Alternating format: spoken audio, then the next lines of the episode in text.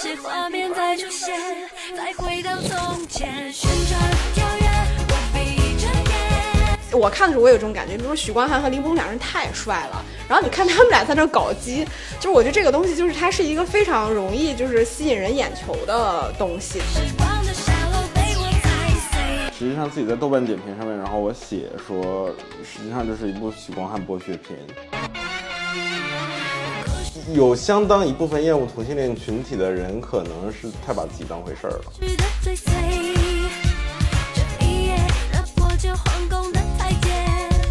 我忘记了我的汗水。欢迎收听电影疗养院。大家好，我今天是终于请到朽童老师的小猪猪。大家好，我是希望有机会也能看到蔡依林演唱会的石头姐。那我今天因为已经就是预告了嘛，我们今天请到了就是 B to Z Movie 的主理人朽童老师。好，大家好，我是 B to Z movie 主理人秀彤。然后我们今天因为请到了朽童老师，那大家能想到我们肯定会聊一部恐怖片，但是这部又不是那么恐怖片的恐怖片，关于我和鬼变成家人的那件事，那我们之后就简称为鬼家人吧。嗯。嗯，然后在节目正式开始之前呢，还是非常欢迎大家能够加入到我们可爱的听友群。如何加入呢？可以关注一下文案里的入群方式。那因为请了朽童，我们肯定就是除了电影之外，我们就会聊一些跟这个电影相关的，比如说聊聊冥婚的习俗，对吧？聊聊一些呃冥婚电影。虽然我们知道这个电影非常少，然后我们再聊聊恐同的现象，以及围绕这部《鬼家人》，我们聊聊各自就是喜欢的部分和不喜欢的部分吧。嗯，好，《鬼家人》这个电影呢，是由呃台湾导演陈伟豪，然后呃联合编剧是吴景荣和陈伟豪，以及他的主演有我非常非常非常非常喜欢的许光汉。加这么多戏，非常。对，因为你们都不知道许光汉其实是个歌手嘛，我知道。然后还有呃林柏宏、王静、蔡振南，以及就是虽然戏份不算多的炎亚纶。然后还有就是一闪而过的刘冠廷，以及就是比较本色出演的炎亚纶。嗯，那这部电影讲了啥呢？就是我不太会剧透，我就先打简单跟大家介绍一下吧。就是由许光汉饰演的这个直男警察吴明翰，在一次追捕犯人的时候，不小心捡到了地上的红包，结果呢就被迫和林柏宏饰演的这个毛毛。就是进行了男男冥婚，它其实有两条故事线，一条是缉毒案，就是追查整个缉毒的案件，然后另外一条就是要完成她冥婚老公的遗愿，好让她早点投胎。结果这两条故事线其实在某个点上就交汇在一起了。那这是一部啊、带有恐怖民俗元素的喜犯罪喜剧同志片。呃，我觉得要加一句吧，它算是个平权电影吧。嗯，对。那就是介绍完整个电影之后，我们就不可避免的要谈到就是冥婚，嗯，所以也想就是听朽童老师聊一聊，就是关于冥婚你你有哪些了解，尤其是一些台湾地区的，呃，因为台湾地区的冥婚跟我们大陆这边的冥婚不太一样的地方在于，我们所谓的传统冥婚是帮死人配对，就是两个死人就可能男生先去了，或者是女生先去了，但主要因为我们这边重男轻女的这个传统历史文化，一般都是男生去了之后，然后呢可能要找一个。相对来讲比较门当户对、年龄或者是都能对得上的一个已经去世的女性，然后跟她进行冥婚。但是台湾那边比较特别的是，他会找那个就是死去的男生可能会找活着的女生，嗯然后呢来进行一个配对。呃就算算是闽南那边的，就是或者说或者台湾地区的一个特别的习俗吧，所以也因此，我个人觉得这种方式可能会，因为因为毕竟是有一个活人引爆进来的，可能会相对来讲，比起两个死，就是两两个已经去世的人的话，可能能发展出一些更多的故事。但是但是实际上冥婚题材也不是很多，说实话。哎，关于冥婚，我有一个疑问。我记得我之前查过冥婚这件事情，是因为最早是因为就是这个女人，如果说她一辈子没有办法，就是在她活着的时候嫁人的话，就叫所谓的姑娘嘛。就是她老了之后，就比如她死了，她其实是没有办法有这个魂魄，就是归到什么位置，就无法安息，所以要给她配一个冥婚，要让她有一个夫家，然后她才能够入土为安。而我知道最早冥婚是这样的，但我听你一说，好像冥婚比较主流的是这个男的，就是挂了之后，然后给他配个对儿。至少至少我理解现嗯是现代现代的冥婚是一般情况下是男的挂就是去世了之后，然后呢，可能他的家里觉得他的呃生前世俗的这个生活并不是很完整，嗯，然后呢，他就会寻找一些。方式，我觉得实际上是某种他父母或者是他家里长辈某种亏欠吧，可能是，然后会让他的呃走掉的儿子这个样子会变得更完整。因为我记得好像也没有太多年前，可能还有那些就北方地区的一些不太好的这个新闻，就比如说会为了自己孩子的冥婚，然后高价买卖女性的遗体啊，或者有就是呃去世的女生可能没有多久，然后因为她去世的时候她的条件很好。他可能他他死的他死的时候，他的身体状况表示的很好，或者是他生前的状况很好，然后呢，反而被那个挖出来，然后再配给刚死去的这样男生，这种可怕的犯罪事件。对，所以在冥婚里边他，也会有很多的这个，就是跟我们活人是一样的，有很多这个世俗的意义上的条件，对吧？家庭条件，比如说他死的时候，什么尸体是否保存完整，这个嗯生前样貌是否较好，是否二婚，有有有类似于，或者是有什么嫁妆什么这种，对，这这些这些都有，但是我觉得都是，而且这些东西都是后面根据就是时代不同了，然后呢逐都逐渐的演变过去的。就是说，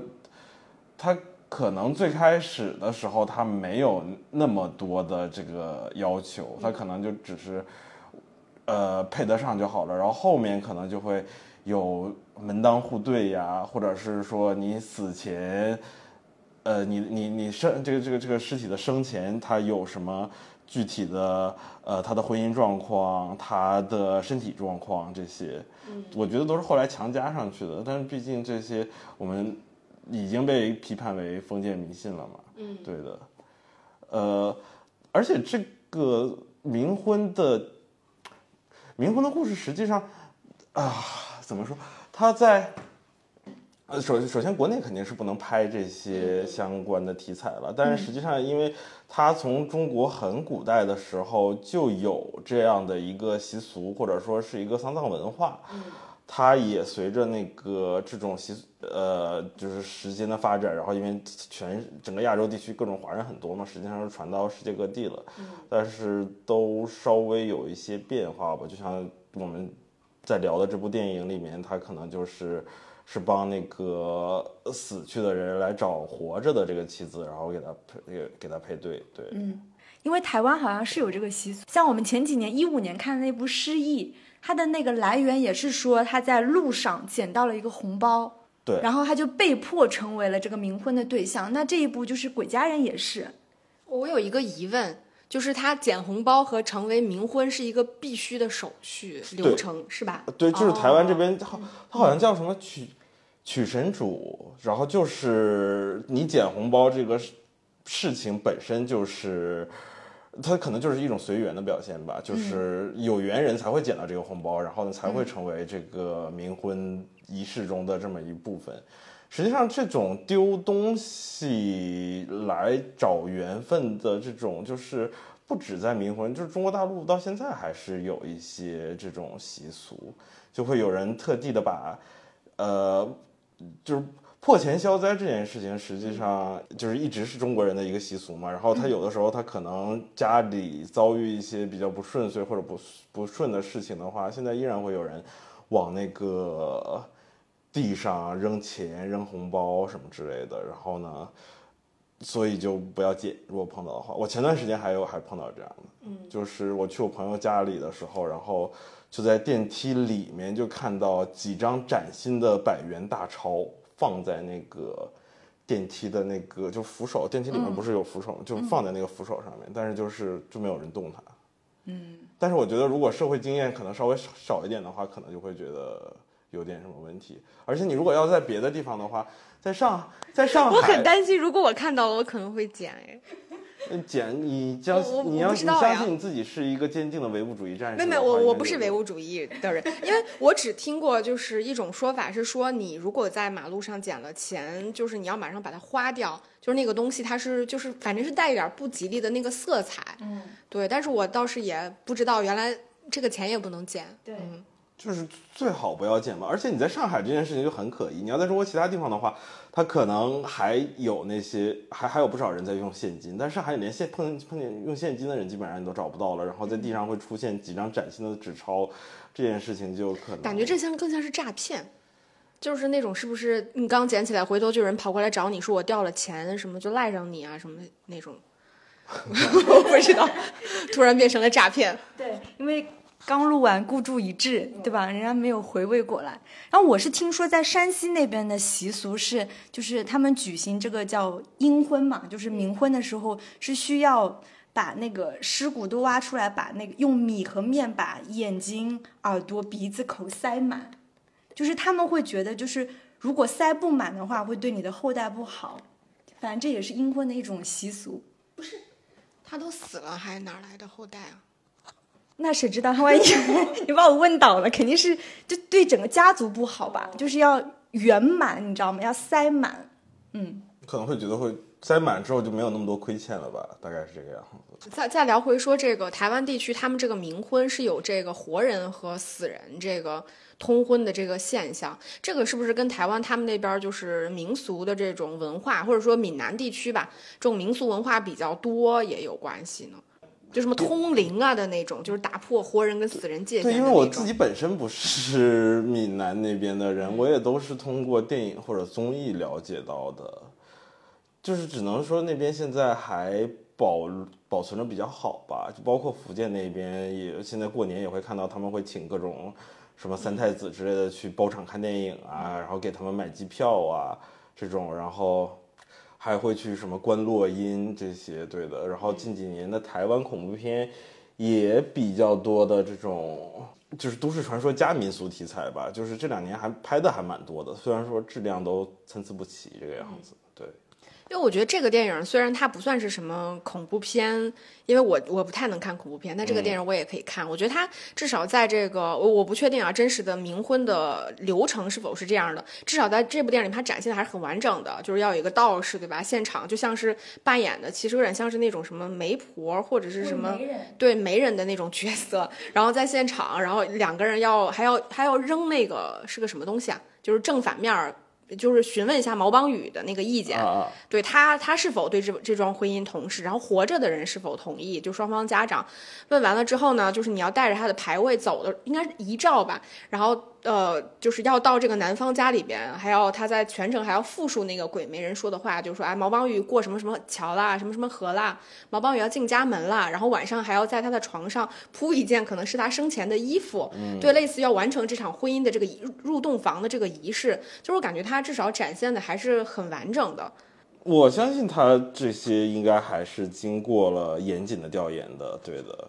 所以我觉得在影片呈现里面呢，可能会有一些做的稍微 over 一点的这个城，就是可能他做的会会比较饱满，就是一般的家里面可能可能有这个冥婚的需求的话，他可能也不会有这么大的阵仗。嗯，但是我觉得整个流程上应该会是差不多的，对。我们刚刚之前也提到，就是一五年那部《失忆》，啊。它其实就是拍这个也这个冥是冥婚的。婚嘛。对，嗯。它里面它里面桥段也基本上是一样的，也是捡到红包了。对。对，虽然说我记记不太清了，我甚至还跟那个导演聊过，但是我已经完全记不太清了。一九一五年的那部，对的。但是我印象中那部就是比较传统的鬼片，鬼片。对对，然后我因为因为这个冥婚的习俗本身就是有说，如果你同意冥婚了，然后你后面就会走运，然后你不同意冥婚的话就会倒霉霉啊。对，嗯电影里面也展现了这一点。嗯，呃，我真的我真的稍微有点记不太清具体失忆的这个剧情是什么，但是我明确记得里面是有女鬼的。女鬼，对他甚至就是他冥婚的场景，还把那个女鬼的干尸给挖了出来，其实有点恐怖的。包括就是这个女鬼跟这个这个男主，他们俩对话的过程是通过很传统的就是鬼托梦哦的方式来交流的。我有一个疑问，就因为那个失忆那个片子，我虽然没看过，但对它的剧情我其实知道的。因为里边那个吴康仁，他其实是之前跟这个女鬼就是有结过冥婚，然后再到他现代，就是我忘了是他失忆还是什么的，反正其实是那个他他每天跟他生活在一块儿那个女朋友其实是那个女鬼嘛。所以就是冥婚这件事情，我的疑问是说他他冥婚你们俩结合了之后，这人还可以再娶或再嫁吗？然后或者是说他能离婚吗？就是他总有一个终结吧。比如像这个这个电影里边，他就是那个林柏宏饰演的这个毛邦玉，总归是有一个，就是你帮他完成了他生前的遗愿，对吧？他要去投胎转世了，那你可能这个人已经跟你这个活人没有任何的这个世俗上的关联了。你以后什么婚丧嫁娶，你爱干嘛干嘛。就如果真实的这种就是冥婚的话，然后我就会觉得很很疑惑，就是他有一个终结嘛？失忆他最后是怎么解决这个问题的呢？我也有点忘记结局了，但我记得那个女鬼后来就附身了这个男主角的这个女朋友。其实那个女朋友已经不是他原来的女朋友，她已经是完成了一个所谓的转转世轮回这样子的一个概念了。嗯，但我觉得现实生活中，你就像这里面的那个无名汉，对吧？虽然他就是身负重伤，重伤睡在医院，但我觉得他一旦跟毛毛邦宇完成这个结合，那最后其实他也没有被掰弯啊，还是那他相当于就是二婚了，对不对？我不是，那就看就是呃，台湾的法律是否承认说冥婚也算是合法婚姻？当然肯定不是了，肯对对对，定不是。肯定不是吧？嗯，开玩笑。嗯，然后除了《失忆》，我还知道有一部是那个王明导演，然后吴君如主演的，二零一四年叫《非常婚事》。他的那个电影的内核其实跟这部《鬼家人》特别像，因为它也是 LGBT 加上这个冥婚的题材。就是吴君如饰演的是一个妈妈，她就是哦她的儿子死了之后，她就是对她儿子很亏欠嘛，就每天给他烧各种什么钱财，可能什么汽车、房子的。但就是她还是觉得她亏欠她儿子，她儿子生前是 LGBT，后来她就通过另外一一对就是灵媒父子，她其实通过这个冥婚去结缘，就所以跟这个就是这部《鬼家人》其实是蛮蛮接近的一个题材。然后雪冬老师知道还有什么其他的冥婚电影吗？啊，冥婚电影有一些，但是它是打着冥婚的旗号的一些恐怖片，它实际上跟冥婚主题没有什么太大关系。呃，呃泰国之前有一部就是打着那个旗号叫叫《九路冥婚》，啊，我听过啊，对，但是那个《九路冥婚》实际上它是一个多段式恐怖片，就是它里面包含了九个短片，然后那，这九个短片是由一个鬼新娘给串起来的，但是实际上这九个短片里面又，它其实就是鬼新娘的一个故事，它没有什么具体的所谓。呃，民俗上的冥婚仪式什么之类的，基本上就是因为那个鬼新娘的自杀，把她变成了一个冤魂，然后发生了这么一系列的故事。所以，所以我来之前，然后我自我我实际上我就在想说，就是冥婚这个题材，你说就听起来感觉好像还蛮容易，就是是一个噱头，或者说它是一个呃。蛮蛮特别、值得大书特书的这么一个民俗传统，但是呃实际上，包括香港或者是台湾，真正拍这个题材的，其实也是屈指可数。嗯，因为它就是作为一个传统来讲的话，一般情况下还都会像之前失忆也好，或者那个九路冥婚也好，它都会变成一个。呃，比较传统的亚洲式的女性怨灵复仇式的这么一个故事，嗯，对的。但实际上，嗯这些故事你如果把冥婚的这个噱头也好，或者说这个民俗传统也好，把它拿掉的话，实际上也是成立的。嗯对，感觉好像之前的冥婚背后都是一个负心汉的故事。对，这个就是我跟你说，我们原来查，就是说冥婚这个东西，是因为为了完成女性的这个就是投胎转世，你一定要找一个这，所以它的背后逻辑其实是一个非常封建糟粕的东西。就是为什么女性死了之后，如果你没有生前没有夫家的话，你就不能这个入土为安什么的。所以它背后就是有一重怨念在里边。然后我，然后我看这个片子的时候，当然这个也有点就是岔开来了，我就觉得冥婚这个事情它。背后就非常封建的一套逻辑，就是到底是什么，谁能决定这个人，无论他是生人还是死人，就是两个人之间这个婚姻关系的建立建立的这个标准，它其实具有很大的随机性嘛，就所谓红包这个东西，对吧？那红包这个东西其实是，比如像这个店里面，其实它应该是毛邦毛邦宇的这个奶奶准备了这么一个东西，扔在马路上来找这个有缘人。那只要这个人捡到这个红包，那这个活人和这个死人之间就建立了一种非常奇妙的这个关联性。所以它背后隐藏的逻辑是有一个更高层面的某种逻辑架在这两个人的婚姻观念上。就是对吧？就是我其实并不是自由通婚，并不是说我这个活人我就是想跟这个死人结婚，或者是两个死人就是想结婚。就它背后其实并不是一个自由意志，就是它背后其实是有一个更强大的这个某种东西在里边儿。所以我是觉得冥婚这个东西，它往往里边儿拍，如果它不嵌套一些其他的所谓的这个女性复仇或者是什么这种什么负心汉之类的吧。它其实是很难在这个所谓冥婚这个题材里边儿有一些更深层次的东西的，因为它只要往下深挖，我觉得它就是一个封建糟粕，它就是一个没有自由意志的、有更高不可名状的某种权利来支配的这种婚姻关系，对吧？但是传统的婚姻关系本身也都是父母之命、是是啊媒妁之词的这种，对啊。对，嗯，而且你实际上它可以，就是要我说的话，它，但是也很难，就是把这个东西拍成一个古代的，就是它就是一个以前传统的这么一个东西，但是它可能就会。呃，它的深度也好，或者是说它能呈现的这些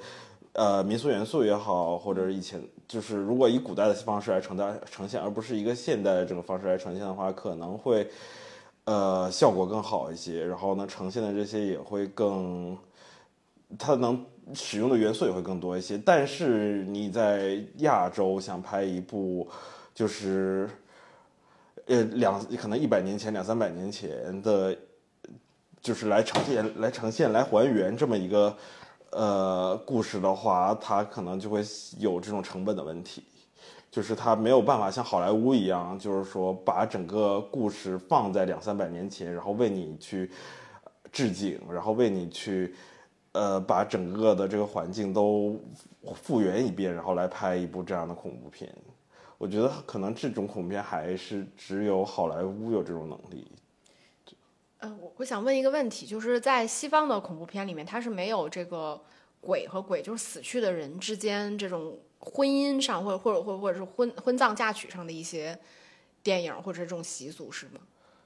习俗上我没有什么印象，一般情况下都是都是鬼魂之间的那个，就是因为鬼魂就是不愿意离去的人的灵魂，怨灵，对，倒也不至于是怨灵，但是像那种哥特的故事，就是传统的这种哥特的故事里面都会，呃，包括最近两年，呃呃，弗兰纳根他们拍的那个《鬼入侵》，然后呢，或者是一些比较哥特式的鬼故事，像是那个吉尔莫德托罗拍的《星空山峰》，这些里面的鬼魂就是他没有一个具体的习俗，都是其实也是负心汉，或者是说他是因为某种原因他自杀了，或者是某种原因他他杀了，但是呢他的呃之前的债没有被清算，然后所以他留在人间，然后呢他被困住了，然后这样的一个故事，但是没有具体的民俗说来帮他们进行排解。就是没有一个具体的仪式这个样子，至少我知道的是鬼玩人呢？鬼玩人里面算是有一点点仪式的，但是鬼玩人是一个纯粹，他他的仪式是一个架空式的，因为他虚构了一本死灵之书、啊，对对他虚构了一本死灵之书，然后他实际上他召唤的不是，就是因为我们之前在说的是这种死去人的灵魂，但是鬼、嗯嗯就是你提到鬼玩人的话，鬼玩人实际上他召唤的是恶魔还是什么恶之对恶恶灵灵吧恶灵对对，这些我们对，但是他其实也是建构了某种宗教。嗯就他，因为他有一本书嘛，叫《死灵之书》，然后就开始念上面的咒语，他就可以召唤某种某种恶魔，可能跟东方式的这种确实不太一样。我觉得死鬼玩人他是传统的欧美以前的呃有些术士或者是呃，他们为了达成自己的某种愿望，然后呢会有这种恶魔召唤术的某一种变种，然后呢它里面加了一些洛夫克拉夫特式的这些，就是所呃禁忌的知识，嗯，然后呢。再把背景设置的更远古一点，他的邪神可能是那种不可知的，或者是不在基督教的教义里面的这些东西。对的，实际上他也是自己就相对来讲蛮架空的一个设定，鬼玩人，我觉得。或者像温子仁的那种温子仁是潜伏系列，我想潜伏系列今年也有新作，但是我还我没看完，因为拍的蛮不是不是很好。对，拍的一般。对，但是温子仁潜伏跟这个就我觉得更没有关系了吧？对，就是招可能招魂还稍微有一点点关系，但是招魂我觉得可能会稍微扯得有点远。对，没对，我们正好也算是闲聊嘛，因为我但我觉得招魂的那种套路跟我们国内我们叫问仙哎，呃，对，对吧？我们我们是叫问仙的那种套路，跟死人产生一种对话吧。其实这种基本上是十九世纪中期这个样子火起来的，就是实际上最火的时候还是一二战那个时候吧，就是。死了太多人了。对，因为死了太多人了，然后这这这其实也稍微也有一点点关系，也是活人他没有办法被慰藉，嗯。然后呢，他想通过灵媒，然后呢来获得一些自己心理上的慰藉，然后呢，因为那个年代，就是包括沃伦夫妇也好，实际上他们是打假的。因为那个时候招摇撞骗的人太多了，就很多人声称说我是灵媒，然后呢，我能帮你们，就是跟你们死去的丈夫也好，死去的孩子也好，然后进行这种沟通，然后呢，我觉得是拿一种欺骗的方式达到心理治疗这个目的吧。但是沃伦夫妇虽然说干这种事情，但是他们就就招魂的故事也是说，虽然说他们是来打假的，但是实际上他们在打假的过程中，然后也发现了一些。呃，里面确实有他们没有办法解释的清的一些超自然的现象。嗯我觉得共同之处可能还是说这种招魂的仪式，或者是鬼那个鬼家人里面这种呃冥婚的仪式，都实际上是为了活人，而不是为了死人。就是我觉得这是它的共同之处。对，我也认同，但是我我觉得就是就是中国的这种冥婚的传统，就是它背后指向的是传统的婚姻关系嘛，嗯，就是他认为就是你如果在生前没有完成婚姻这件事儿，这个至少是活人他心里觉得我对你有巨大的亏欠，你什么你可能死了也不安生，反正就是就是他背后指的其实就是我们在传统就是无论说当然了，就冥婚我们肯定是在现在这个语境下去聊，你感觉他可能就是。有更多的这种无论是什么层面的意义吧，但是它至少就是我觉得很奇怪，就是好像只有我们我不确定日日韩啊，反正至少我们中国吧，就是好像真的把这种传统的婚姻看得非常非常重要，就至少是老一辈人他们会认为这个东西它必须要完成，无论你是活了还是死了，就是它可能背后指指的是什么传宗接代，或者是什么乱七八糟其他的，我不确定，但是我觉得确实也也挺有意思的，嗯。然后像那个鬼家人，我觉得它更有意思，就是它其实是把这种传统的异性恋的这种呃冥婚关系改成了同性的这种冥婚关系嘛，对吧？然后因为我们知道，就是台湾其实在二零一九年五月十七号的时候，它其实就它的那个同婚专法其实是有一个二度表决，就相当于现在台湾地区它是允许这个同性婚姻合法，你们可以在法律意义上获得这个呃就是整个法律意意义上就承认的这种婚姻关系。然后我觉得就是因为。之前像那个许光汉什么的，我感觉他好像就很喜欢拍这种平权的电影。他之前不是有一部那个一八年的《海吉拉》，就是那部片，他其实也是拍，就是他跟另外一个女生两个人两小无猜，是这种初恋呀什么的。后来那个女生就是被发现她其实是一个隐性的男性，后来他就做了手术变成了男性。然后但许光汉不知道，他们过了几年之后两个人重逢又重新相爱了。结果要在零发生关系的时候，许光汉突然发现对方已经变成了男人，他就接受不了这个事情。然后后来就是又经历了一系列的这个克服，就是各种思想上的，就是最后得到的结论就是说我喜欢的这个人跟他的性别没没有关系。然后那部片子其实我印象中，他就是在那个就是台湾推动这个同性恋婚姻合法化之前出的一个类似于这样平权的电影。然后像我们今天聊到《鬼家人》，它其实也是一个非常明显就是在推平权的，然后也结合了就是我觉得非常东亚的这种就是家庭关系，就是家庭传统的家庭里面的这些家长是否对于或者认可你们这种就是婚姻的这种合理性，或者得到家人的谅解，反正它基本上都是从这个层面去推动的。我当时就是看到这部电影的时候很好奇，因为它现在评分已经到八点二分了，而且是短短资源出了没几天，已经有快二十万人去评论了。所以你们会觉得就是它这个八点二分有点过了吗？过誉了吗？对于这样一部电影，嗯，主要是因为许光汉的屁股吧。真的吗？只是因为这个原因？主要是呃，我我其实因为我自己个人没有很喜欢这部电影，但是是电影本身的，就是我是从类型角度看没有很喜欢，因为我本身觉得，呃就是跟他的故事或者题材没有关系啊，因为我本身觉得他的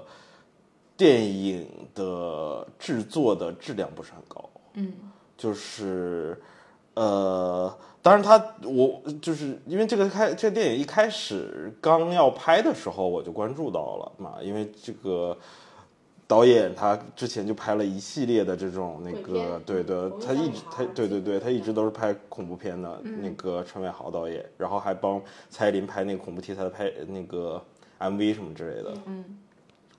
然后当时就很关注，就是因为之前只传出来是同志题材，而且又是冥婚题材，那就就是强强相加，然后什么就就就就关注度本身它就上来了。嗯，对，然后后面在看到这部电影之后，就稍微有一些失望，因为我个人觉得陈伟豪导演他之前的类型片作品都还蛮不错的，就包括《目击者之追凶》，然后包括在中国大陆上映的这个《缉魂》，嗯，然后甚至前两部《红衣小女孩》，就是是能看到他在整个类型电影，呃。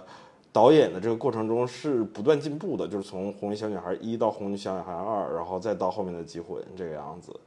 然后，但是到了这部的话，除了题材和观念上面我看到了明显的进步之外，我其实觉得它在类型上反而是退步了。就是它里面，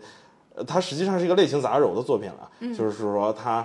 拍了，它里面有一些恐怖元素，虽然说它不是恐怖片，然后它其实主要还是一部犯罪电犯罪电影，然后呢，它是一部喜剧电影，对的，加一些动作，对，加一些动，然后它有超自然元素和恐怖元素，它整体的给我感觉就是它的犯罪的做地方，就比如说它的追车场面、它的枪战场面和它的动作场面都很平庸，就是有一些就是拍，就是我有一些拍电影的朋友就是说，这部如果你把题材再摘掉的话，它的一些制作水平的话，可能就跟国内的一些网大差不太多，对的。然后它里面呈现的就是恐怖元素，它作为一个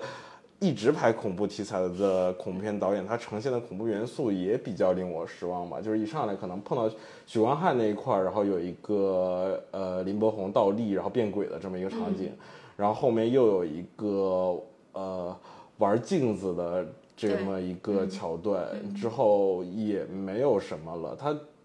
像这种桥段来讲的话，就觉得就没有太，就是给我一种没有太上心的感觉。它有点像那些给漫威拍电影的恐怖片导演，他会在里面放一点点恐怖片桥段，然后来调节一下这个。但是你作为一个讲冥婚民俗题材的这么一部作品，你只稍微塞了一点点这个东西，我觉得首先它在我预期上，我我我知道是我自己的预期问题了，但是你本身是里面是有鬼的，有超自然元素的，然后你只做了这么一点点，我觉得可能有点不不够嗯。对，因为你之前就算是拍超级英雄的那些恐怖片导演，就像王子仁，他也在《海王》里面完整的呈现了一整段质量极高的海沟族啊这些东西。对，然后但是你这个一个，呃，超带有超自然元素的这么一个犯罪恐怖喜剧，呃，就算没有恐怖犯犯罪喜剧，然后你之前对作为一个类型片导演，可能我觉得不太够，就是整体它从类型角度来讲，我不是很满意。但是题材上我肯定是那个什么的，就是它在题材上绝对是突破的，而且类型融合上来讲，在华语电影里面，就是虽然说我不满意，就是一般情况下如果那个什么的话，我可能给个给就会在会在豆瓣里面打一个三分，甚至是两分，就是做的不够好。嗯，但是我还是给到四分，因为它毕竟在题材上和类型融合上来讲，它是确实是突破，就是你有突破，然后你还把它高度的完成了，我觉得还是值得鼓励的，对的。我我蛮能理解，就是小彤说的，就是作为一个比如说恐怖电影迷，或者是期待陈伟豪他拍了《红衣小女孩》，其实是比较相对来说比较成熟的亚洲恐怖片的吧。我们肯定会期待说他在那个《鬼家人》当中会有更多的恐怖的桥段，结果没有，会有一点点失望。这一点确实只是，桥段，他的喜剧和和和犯罪的部分都没有他的追。对啊，我就是我是在想说，他想做类型融合的话，他嗯就就是能尽量的把每个类型都能呈现到一定的水平吧。就是他有些你实际上他那些枪战和动作，实际上你在台湾电视剧里面也就是这个样子，而且他还是有明星和比较。中中中高型投资的一部商业电影，对，那我觉得他还是就是包括他之前拍《红衣小女孩》，其实也是包装了这些台湾民俗恐怖传说，但他其实还是有在探讨一些社会话题嘛。当时《红衣小女孩》讲的第一部是偏什么老人赡养啊、年轻人社会压力、什么催婚逼婚，到第二部他就转到去讲那个家庭关系的创伤。就是三三代呃两代女性吧，因为杨丞琳不都是都快演外婆了嘛，就会她其实是拍恐怖片，但她其实探讨的是社会话题，所以到这部《鬼家人》，我觉得抛开所有类型元素，它确实是在探讨，比如说恐同，在探讨那个同性婚姻，在探讨呃平权的东西，可能是陈伟豪他自己的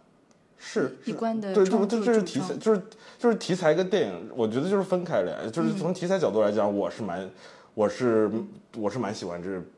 因为它有突破，然后它有类型融合，然后呢，它探讨的内容是之前有些我们没有触及到的内容，这些都不错。但是你要从电影制制作角度来讲，或者它硬素质来讲的话，我就觉得它没有拍的很很理想。对，就是纯粹的，就是说我要看你犯罪电影里的动作戏这一块，然后我没有看到想看的。然后呢，我要看你喜剧的部分，其实也处理的就是台湾普通正常这种喜剧朱延平式的这种喜剧的这种感觉。然后呢，看你最擅长的恐怖的部分，也没有看到我想要的，就是或者说在你水准之上的这个东西。所以，就从电影制作这篇，我就觉得呃。没有办法评价很高，但是从题材这边，我就觉得确实是突破。对，我觉得他整个片子的题材跟他整个故事的设计上，肯定是他这个片子最大的亮点嘛。因为就无论是这个活人跟死人的这个同性冥婚，还是说就是其实他在讲恐同和平权这件事情，我觉得在就是华语电影里面其实比较少见的嘛，就是讨论到这种题材，而他其实加了很多类型的元素去讲这件事情。所以就我觉得他对于普罗大众来说吧，就是如果像我，可能我对于这个陈伟豪没有那么明确的这个恐怖片的预期的话，其实你看到这个片子的时候，你会觉得你非常容易接受。然后再加上，其实对我来说，我最开始看这个片子的时候，其实我就对他的预期，他就是个平权电影。就是他其实就是就包括他整个人物的设计上，就我就像那个许光汉，其实因为我一直觉得许光汉他就是非常。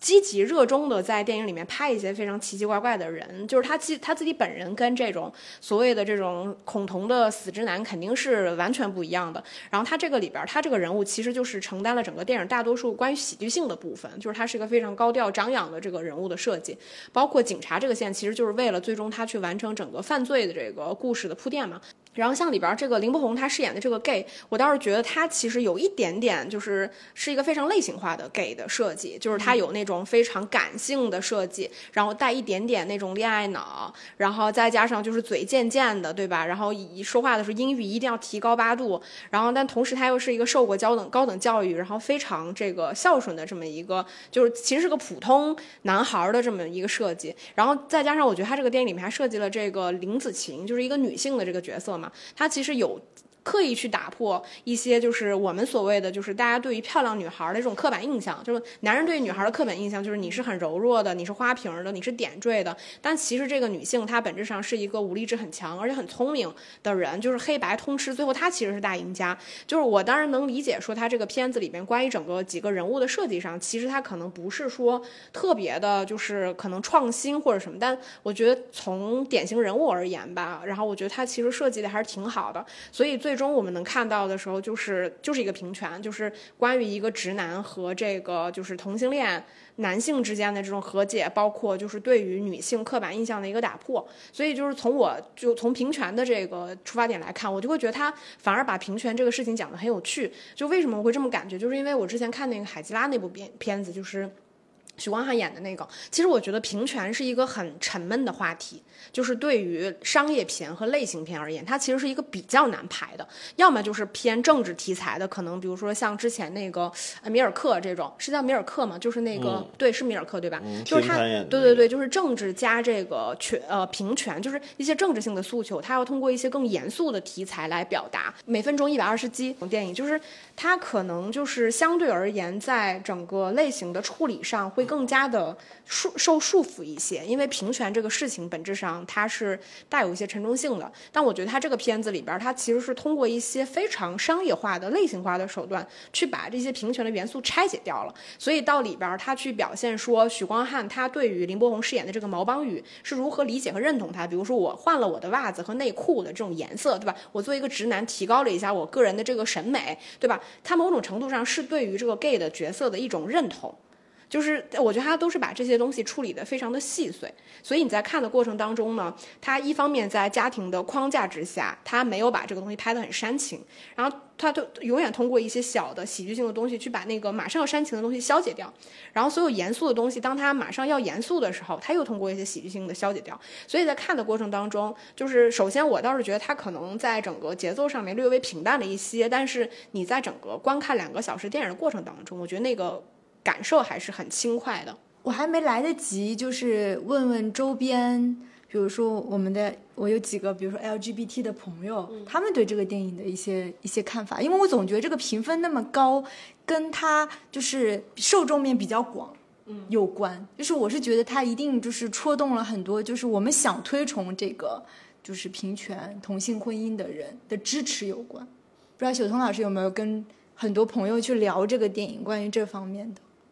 还真的没有哎，因为嗯，因为就是我身边的朋友，就是跟我聊到这部电影的时候，还是在从类型片角度在聊这部电影，而不是从平权的同性这个角度，对来聊这部电影。说说实话，就是细想这个东西，陈伟豪导演说要拍这个《鬼家人》，说要拍同志冥婚的时候的冲击力，就是看到这个新闻第一瞬间的这个冲击力，实际上就是我 我我这这不一定要放进去，就是我看到就是说他说他要拍一部同志冥婚题材的，就是哇很有新意。然后呢，其实他最后呈现的就是我大概觉得他会呈现的这个样子，包括它的深度也好，或者是因为我个人没有。我我不知道这些能不能呃方方方方方不方便放到这个播客里啊？就是我个人之前看很多这种台湾的比较闹腾一点的，就是所谓闹腾一点的这种喜剧片，然后最后对他的预期就差不多是这个样子，然后他有一些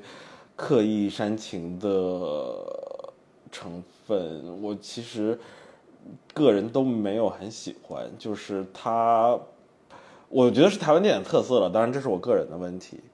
就是说他会放大一些角色他很 dramatic 的地方，就是包括像里面的这部电影里面那个小胖的那个角色，好了，我就是死 gay 了，什么什么，我就是一直吃什么之类的，就是呃，他只是作为元素点缀其中的话，你要说他后面跟这个小胖后面也就没有关系了，就是整部电影。对吧？就是他塑造了这么一个小胖的人物，然后后面也没有看到这个男主角对这个小胖他的有没有什么改改，就是他他对他有没有什么变化，态度上的变化，或者是说小胖这个人物后面他有没有其他的弧光什么之类的，就都没有。就就，所以我就觉得这部电影拍出来就是他他用了这个他用了这个题材之后，他就。挖掘到了一部正常的台湾同志喜剧片的这么一个水平，所以我就对他没有没有特别深的这个感受，就不没有办法说得出口，就是说，哎，真这真这电影真的不错，就是这个平权角度也怎么怎么样，怎么怎么样，就是我夸不出口，就是我实在觉得它就是蛮正常的，就是我只能从它类型融合的角度和题材这个角度真的很新颖，然后就没有了。哦，所以就突然想到，就是炎亚纶饰演的这个毛毛的前男友，这个这条线我不知道也算不算是同志电影的某种刻板印象，就是当我们想要。给更大群体的人去去了解这些同志的，比如恋爱关系、婚姻关系的时候，他其实做了某种跟异性恋的一种平行的处理，就是同性恋也会出轨，也会遭到背叛。我不知道这算不算是比较刻板印象，就包括那个毛毛的爸爸再去什么找那个毛毛的前男友，就是希望就是他们俩结婚啊之类之类的。所以我我我不知道就是其他的群体怎么怎么看这个设计的桥段，所以最后毛毛也变成了某种刻板印象，就是他是一个，就像你说的那种大男孩，又心思细腻，又有点恋爱脑的。有吧？因为我跟我另外一个女生朋友就是一块儿看的这个电影，她看的时候她就跟我说，她有个困惑，就是为什么这个呃，她她她她她对于这个同性恋群体是不太了解的，然后她就问我说，为什么我就是那个许光汉。躺在那个救护车里边，他说问他说你在跟谁说话？他说我在跟我老公说话。他就说那如果这个许光汉是这个林柏宏的老公的话，那另外一个人是不是就是他老婆？我说应该不存在这种吧，就是他其实应该两个人都是互相是对方的老公，因为他不并没有一个女性的角色。所以我倒是觉得说，为什么我觉得这个片子它就是可能就像你说，就是大家一下一哄而上，我觉得肯定是。就是我看的时候，我有这种感觉，比如说许光汉和林柏宏两人太帅了，然后你看他们俩在那搞基，就是我觉得这个东西就是它是一个非常容易就是吸引人眼球的东西，就是你看你就会觉得很养眼。然后另外一个就是因为他拍的关于所谓就是同性恋的这种，因为他本质上我觉得他就是一部平权片子，所以他会把很多东西拍的很。更容易被大家理解，嗯，就是可能就像是科普吧。比如我那朋友他就知道了啊，然后包括我还跟他聊到，我就说这个在同性恋之间，就是男同性恋之间不分男女吧，他其实性别本质上是流动的，他不会存在一个刻板的，就是说一定有一方是更男性的，有一方是更女性的。对，就是就是，反正我们在看这个过电影过程当中，其实你聊的话题可能就不是说像你说的这个恐怖片，它就是恐怖的部分其实拍的很烂，就甚至我们看的过程当中，可能恐怖的部分都不是我们 care 的那个重点，我们 care 的反而就是在说，哎，他们俩结婚的这个过程啊，原来仪式感这么多，然后两个人原来是这么就是互相建立这个就是关联性的什么的。但是结局其实他也没有被掰弯，就是许光汉他还是一个死直男，但人家已经不是死直男了，对，就是稍微好一点的直男，就是没没有那么恐同的直男，对吧？他就是平权呀，嗯，他如果把它掰弯的话，整个故事调性它就变掉了。对对。因为因为我我前面聊到，因为我觉得他现在这个拍这个片子，是因为台湾现在已经同性恋婚姻合法了，所以他在推动平权上，我觉得已经过了那种就是说爱都是一样的那个阶段。他可能更推动的是说，大家对于这种同性婚姻合法，以及说就是普通普罗大众或者更老一辈的这些家庭的观念，你们可能是是时候需要去调整，需要去理解你们子女可能想跟其他人建立一些这种同性的婚姻之类的吧。我不确定，反正我是觉得说他其实肯定是跟台湾当下。的某些就是大家社会上共同的一种思潮也好，或者是情感的动向也好，我觉得肯定是有一些关联性的。嗯，但是话说回来，我觉得其实更多，因为我实际上自己在豆瓣点评上面，然后我写说，实际上这是一部许光汉剥削片。是，就是他可能就比如说这二十万人里面，他可能会有一半的人左右，他是冲着许光汉来看的，是，或者说冲着那个林柏宏来看的，嗯。但是，当然我我我，因为我个人是就是恐怖 cult 或者或者剥削电影博主，然后我对这个没有什么意见，就是因为很多人会觉得说剥削这，因为实际上翻译的时候也有也有问题，就是所谓的剥削电影，呃，它。就剥削肯定是因为有一方遭到了剥削，嗯，但实际上我个人觉得这个剥削电影，或者说某些人说在电影里面被剥削，实际上意思是他作为一个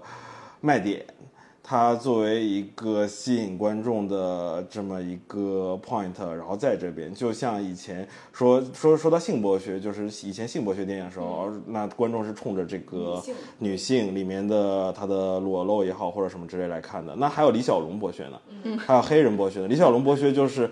嗯那个时候李小龙很火，然后呢，李小龙。就是因为绝大部分片场也请不到李小龙，然后呢就拍有一个亚洲男人会功夫，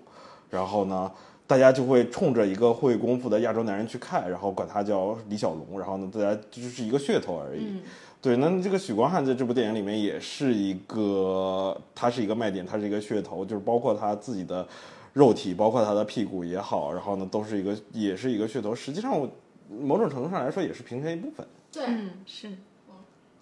就是我的观点比较极端，就是我非常鼓励现在大荧幕上疯狂的剥削男性。没有，然后我我是觉得说，就是说说到剥削这个事情，我是觉得就是但凡是拍电影这件事情，它就会产生一种权力关系。所有的创作者或者说导演，他就是会对演员产生一种权力的制衡。所以关于所谓剥削这个东西，它本质上没有一个明确的尺度告诉我们说什么才叫剥削，它也存在一个就是这个所谓。打个比方，打引号剥削的这个过程当中，双方对于这个事件的认知，甚至包含你以后可能潜在对这件事情的认知，它都可能包含在其中。所以它肯定是一个比较复杂的话题。像我们上半年在戛纳的时候，我们当时碰到那个燃冬的导演陈哲艺，然后我们跟他聊到这个事情的时候，然后他当下我忘了我们聊到什么事情，然后他当下非常敏感的说了一句，他说我不是那种会剥削演员的导演。因为我们甚至没有把这话题往这个方向引，但是他自己主动提到了，是因为我们知道那个片子里边，他其实有一些激情戏份，就是这个周冬雨和那个刘昊然，对他们有一些激情戏份。但其实裸露是好的，啊，就是裸露是少的，很少很少，只有。然后其实里边应该是刘昊然只有一个上半身裸露嘛，对吧？周冬雨甚至很少很少，其实并没有。然后我我当时就觉得说，嗯，为什么他对于就是所谓演员剥削的这个事情如此的敏感？是因为我们在那边可能也看到一些就是片子，可能欧美吧，就是这个会更严重一些，包括是在这个演员的裸露，包括包括我们当时看到一些片子，它可能不光是性剥削这件事情啊，它可能甚至到了，比如说这个演员，我们看到那个零号俱乐部这个演员，他就是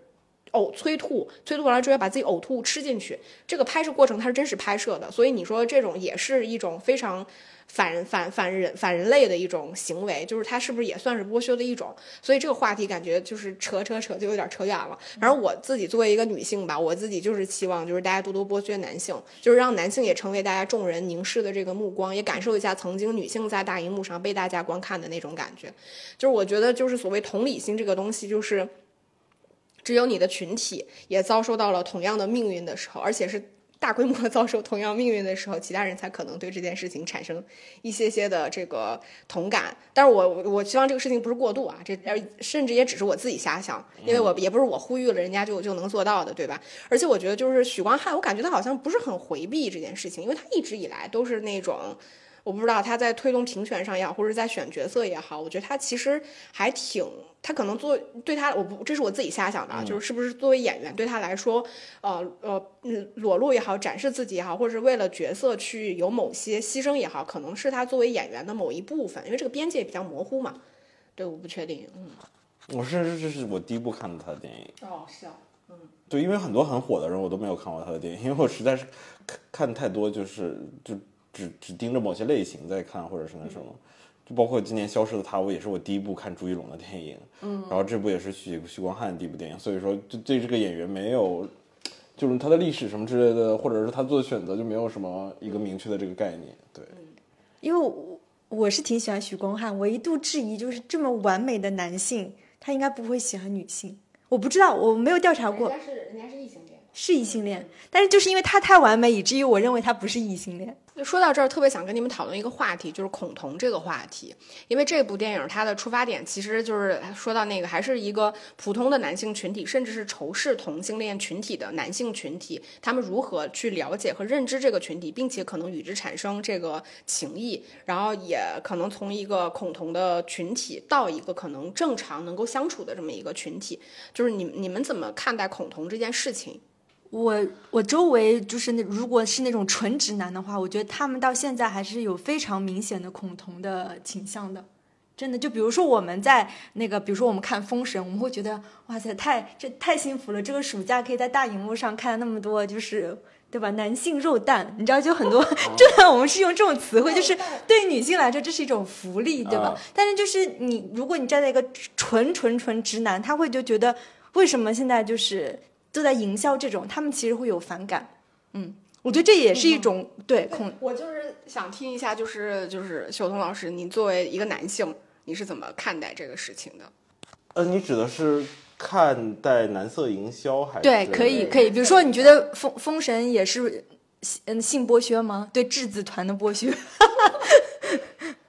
我觉得算的吧。我先不完整的回到就是所谓的这个剥削，就是我想说它是两个概念，就是电影上面只是剥削电影指的这个剥削，实际上是是是卖点是噱头。嗯嗯，然后呢，你实际上这个剥就是所谓电影产业里面的剥削，然后可能是某种压迫，这个就是就是这是这是两个两个两个方面。嗯，就是说你你我作为一个导演，然后我强迫演员做某些事情，强迫你拖或者强迫你做一些你不想做的事情，这是那个产业上面就是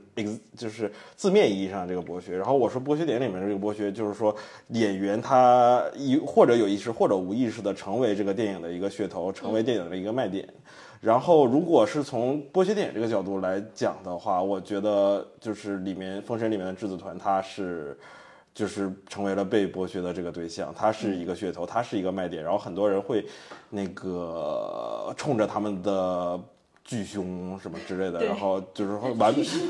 巨乳什么是我不知道，他的身他的身材，然后呢会去看这部电影，那我觉得没有什么问题，这是电影的一部分，然后他们有很好的这个肉体来把他们展示出来，我觉得没有什么问题。嗯，对，因为我我觉得我跟大部分人的想法都，我觉得没有办法代表大部分人，就是我觉得它呈现在荧幕上很多东西，它是为了这部电影来服务的，或者说它为了它的目标观众而服务的嘛。就是我个人没有觉得会反感这些，对。那你你周周围的就是朋友，他们看，比如说这部《鬼家人》，还是说《封神》，他们就是聊天的时候会聊到就是恐同的话题吗？没有哎，我因为我我一直很好奇，就是恐同这个事情，就是因为我我自己看到的一些这个说是说，呃，因为恐同其实是我们这个异性恋群体对于同性恋群体某种恐怖的现象，你可能排斥、厌恶，对，然后那个甚至憎恨，这个只是心理层面的，还有一些就是实际上可能会你去伤害、辱骂。就是殴打同性恋群体都是有可能的。恐同现象其实包含心理跟这个真实肢体层面的一些，而且就是事实上在这个数据里边，男性的恐同群体要远远大于女性的恐同群体。就是女性对于同性恋群体是没有那么大排斥心理的，但男性尤其是直男群体，他对于同性恋甚至同性恋群体本身也是有恐同的。他有一种说法叫做内化恐同。然后像女人厌女一样？对，然后所以我就是不太了解，就是你呃呃，小彤老师，您作为一个男性，就是为什么男性如此的，就是可能某一部分人吧，未必是你，某对对对对某一部分人，他们会如此的厌恶同性恋群体呢？这个事情是我一直比较困惑的。我觉得有相当一部分厌恶同性恋群体的人，可能是太把自己当回事儿了，就是他们的大男子主义。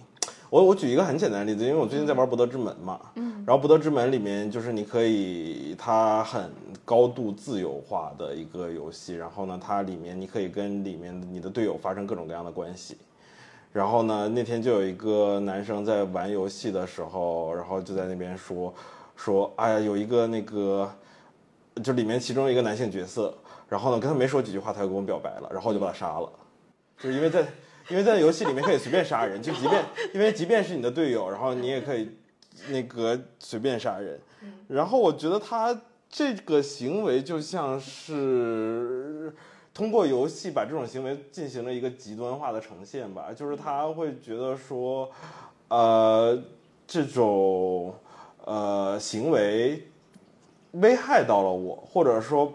把我作为一种欲望的投射对象，然后呢，可能会让我的身体或者是什么产生某种伤害或者什么之类的，然后让我感觉很可怕。但是实际上，呃，你在现实生活中也好，或者在因为游戏里面，实际上那个游戏可以明确的就拒绝说怎么怎么样，然后呢就不那个什么了，还是可以带着那些虚拟的角色一起玩，但是他却选择把他杀掉，这对，实际上就是很可笑的一件事情。但是我觉得某他他，我觉得这是一个放大性的极端的一个展示，就是就是同性恋一定也想要我这样的一副有男人味的男生，然后呢太可怕了，我要我游戏里面我可以把他杀掉，但是现实生活中我可能要离他们远一点。嗯，我觉得在那个许光汉，甚至也就是电影里面那个许光汉角色，可能甚至也会有这种感觉，死 gay 啊，离我远一点啊，什么之类的。就是他，他，他恐惧自己成为一种那个欲望的客体。对欲望的客体。嗯就是呃，我我之前有问过我一个直男的朋友，他跟许光汉有点类似，就是他们都是那种外形非常好的男性。然后我那个朋友他虽然是个异性恋，但是我刚认识他的时候，我一直以为他是个 gay，因为他就是那种 非常去健身房非常喜欢练下肢的那种男性，因为这种男性是比较少的啊。然后非常喜欢去健身房，然后也喜欢在朋友圈晒自己就是在健身房的照片、视频什么的，然后长得也挺帅的。然后我之前就问过他，我说那你在健身房有被就是其他的男性搭讪过嘛？他说我可受男性欢迎了。他说基本上搭讪我的都是男性，然后但他就是那种从一开始他就是那种非常就是反感。甚至很抗拒，就是别人来搭男性来搭讪他，他会觉得就是好像他受到了什么侮辱一样的那种。然后他现在可能稍微好一点，现在反而会开始有一点沾沾自喜，觉得你看我这多受欢迎。然后就是说到这个恐同这个事情。就是刚才小彤老师提到那个，就是说可能男性会觉得说我是否从成为了某种欲望的客体，这个我倒是看了一下，他就是说到，就是因为男性就是所谓的这种父权制度嘛，男性一直觉得自己是一个主体嘛，那客体其实是一个女性，女性其实是客体，就是嗯，我们女性被认为说我们其实不是一个主体，那同性恋就尤其是男同性恋啊，男性中的同性恋群体，它其实相当于是在主客体之间生生出来的一个，就是你很难，就是相当于从主体里面剥离出来了一个客体。的人群，它其实某种程度上会威胁到我们传统所谓的这个在男性社会里边儿，男性就是对于男性的某种刻板印象，就是男性你应该要什么什么样，应该有男子气概，你应该要维持某种父权，维维持某种权威，维维持某种就是欲望主体的这个形象，你被剥夺了一部分。所以当他们看到这个男同性恋群体，他们会觉得你在威胁我自身的利益。然后，但这个都是深层次的。然后，包括我看到，其实它有一些这个宗教上的原因，就是可能在传统的。就是这个基督教的基督教文化里边啊，但是因为基督教我们先说的大都是基督教，就是新教文化嘛，它圣经里面有提到所谓的这个呃索多玛城，因为它那个索多玛城，它其实就是一个出于非繁殖需求的，就是呃性性欲望的城，然后被破灭。它其实就是在传统的圣经的教义里面，可能认为说，就是所有非出于繁衍目的的性行为，无论是同性性行为，还是说什么手淫自慰什么之类的，反正非非繁衍目的的这种，都被认认为是有罪的。但是我是觉得他这个说法，因为就无论是东亚也好，就是我们说中国、亚洲、呃中国、日本等等，还是说欧美的文化里边，其实我是觉得说，他肯定在不同的时间段里面，关于同性恋群体其实是发生过变化的，甚至是在日本某一个时期，他会认为说同性恋其实是就是武士。到那个阶段，他们非常流行同性，他们认为同性之间才能产生更高意义、精神层面的这种共通。异性婚姻只是为了谋持维持某种社会伦理和这种繁衍的需求。所以在不同的年龄阶段、不同的社会群体里边，其实关于同性恋群体这个或者同性恋这件事情的认知，它本质上是有一些这个变化的，就是其实是不太一样的。然后我这里特别想问到，就是小东老师一个问题。就是男性，就是比如说，作为你好了，你如果出差的话，就是可能也有点 personal 的问题。就是如果你出差跟一个就是 gay 的朋友一块儿出差，那你们订到了一间大床房，你能够接受跟他在一张床上睡觉吗？能啊，你可以接受对吧？就是我我你你可以接受吗？就是女性的话，因为我是女性，然后我正好跟一个拉拉的朋友，对对对我也是可以的呀，这有什么不可以呢？对我这个我也可以，但是我问过其他的一些朋友，就是无论是男生还是女生，这个问题我估计可能百分之七八十以上的人是不能接受的。他们就是我，我觉得这个事情还真不区分男女，就是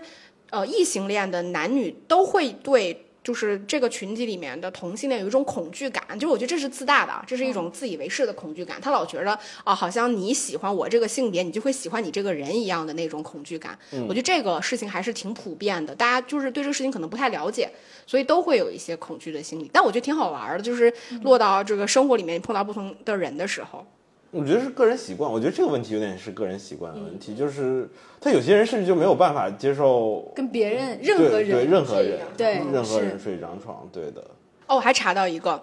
还有人提到说这个呃恐同这件事情，其实本质上是跟厌女文化是有关系的。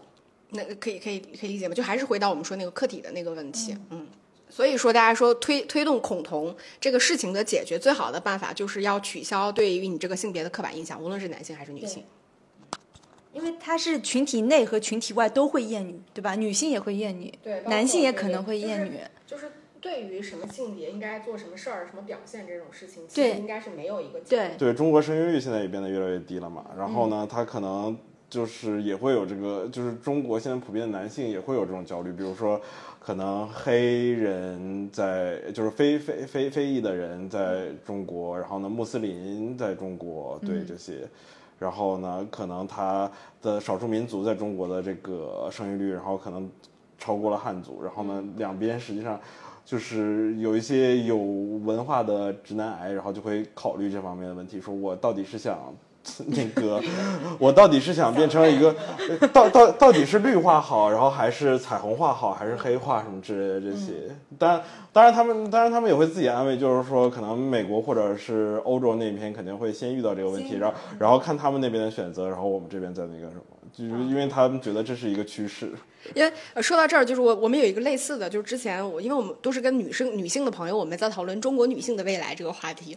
我们当时就觉得中国未来，因为像你提到说中国人口这个出生率下降，其实我们想到的是这个劳动力的问题，就是年轻劳动力。比如说像那个土耳其，现在应该是全世界发展最快的国家之一，就是因为它的这个太能生了，对吧？就是啥也不干就生孩子，所以保证它的这个年轻的劳动力其实是非常充沛的。那国家经济发展自然很快。那中国其实已经面临老龄化，然后那个年轻的劳动力不足的情况。那未来可能接下来几年就会出现一个对于女性群体巨大的一个分化。一方面，要么我们就像日韩一样，就是把女性的权利在倒推、倒退，嗯，回到家里，你就是生孩子。对这个你，你生育率保证了，就是你自然就是会有更多的劳动力嘛，就跟土耳其是一样的嘛，回到穆斯林嘛。那另外一种情况就是要把女性的权利再往上推，呃就是要鼓励男女在整个社会意义上，你们得到的权利是平等的，鼓励女性更多的，就是你女性不要就是少承担家庭责任，更多承担社会责任，你就会承担更多的工作机会，有更多的这个就业岗位，也能解决劳动力的问题。其实这就是两个不同的方向。当然，这就是我们女性，因为我们女性大多数时候只关心我们自己群体的命运。对，就是我们我们觉得这个可能未来一段时间，我不确定多少年，我们也会就是因为你总归要解决这个问题的。那到底是方向是什么？可能就也再观察一下了。还有一个问题没有跟你们聊呢，就是这个是一个八卦类的话题啊，就是 gay 这个群体为什么这么喜欢蔡依林这个事情，我非常不能理解。因为我我最开始是在抖音上面刷到，就是说就是蔡依林的演唱会上面，就是呃对对对对，就感觉，当然这个不一定是真实的情况，它可能只是放大了，说感觉 gay 的这个群体都喜欢蔡依林。但是我们看《鬼家人》这部片子，它里边几乎所有的音乐都是用的蔡依林，就是我我不确定，就是你们知道这个为什么吗？就是无论它是真实的还也好，还是说打造出来的某种，就是这个观念也好，我不我不确定为什么。是蔡依林在是一种同性恋文化吧，在在华语地区，就就是因为一般情况下，像各种欧美天后或者 diva，她都会有一定的那个同性恋粉丝。就是他是很亚文化的一个，然后后来他就变，因为你比如说像张惠妹或者什么之类的，他们都有平权，或者是他们都那个什么，但是他们就是是非常正面、非常阳光的，什么彩虹啊，什么乱七八糟的。然后，但是蔡依林本身，她带着一种亚文化的黑色幽默在里面，然后所以就会很很受到欢迎。她有那种自黑自嘲的这种精神，然后同时她又是一个，她之前的作品又非常的 diva，非常的 dramatic，、然后呢，他有那些嗯。呃夸张的舞蹈和夸张的那种造型什么之类的，然后就会就黑着黑着，然后就变成粉了，嗯，然后就变得粉黑不分了，实际上就变变成这种状况。但是你这种粉黑不分，比你那种像比比那种张惠妹或者什么之类的，当一个天神或者是一个 icon 这种的 diva 的话，要更能玩起来。对能玩起来，然后更就就会更受欢迎一些，嗯，就这种感觉。嗯那我能有一点点理解，因为那个是我在跟我朋友讨论这个事情的时候，他就说，可能因为蔡依林不是那种非常女性化的歌手，就是她的女性是指说每天情爱爱啊什么的那种，她她她的那个歌的主题，大多数时候其实可能是就是相对而言比较中性的那种，然后再加上像你说的，她。就是反正反正我们当时讨论这个话题，我想说，我想说，那为什么不是像孙燕姿这种女歌手呢？因为她也很中性啊。然后但但你你熊熊老师一解释，我突然能有点能理解了，因为她这几年的整个舞台包括歌曲，确实是非常夸张的那种，就是它具有很强的这种表演性质在里边。对，对，嗯，这个可能就是是有一些可能，我觉得打破可能不光是在性别上吧，我觉得可能打破很多东西，无论是这种舞台的这种什么极限呀，而且蔡依林后。期应该也还是在迎合这些人设，就是他。哦就 Play 那张专辑里面，就是他实际上就已经在非常迎合了他这种就是很夸张、很那什么的人设。对的嗯。然后后面那张专辑也是，但是后面那张专辑我也就就我没有完整听这些专辑，但是你看一些 MV 或者他取的这个歌名，实际上都是想吃这个红利是吧？在玩梗。对的，他他他自己他对自己的定位很清楚，实际上明。白，嗯，而且要比你自己做一个，呃，就站在台上挥旗呐喊的人什么之类的，这种我觉得更讨巧一些，而且商业价值也更大一些。是，嗯。